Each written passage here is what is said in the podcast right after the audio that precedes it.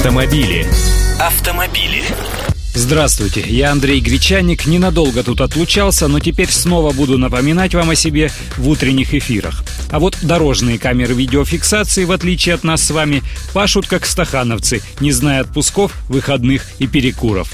И только в столице за период с октября 2011 года по сентябрь 2012, то есть за год, зафиксировали 2 миллиона 639 тысяч нарушений ПДД. Большая часть квитанций, более 2 миллионов, была выписана за превышение скоростного режима. 317 с лишним тысяч за выезд на полосы для движения общественного транспорта. А еще 38 тысяч нарушителей поймали при помощи мобильных комплексов «Паркон».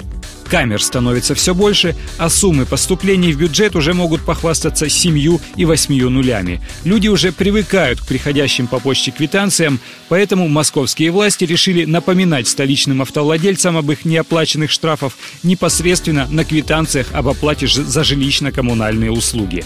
Естественно, напоминания о неоплаченных квитанциях будут осуществляться и при помощи службы судебных приставов.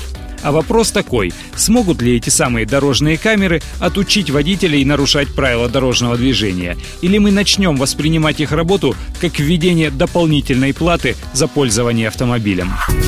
Автомобили. Автомобили.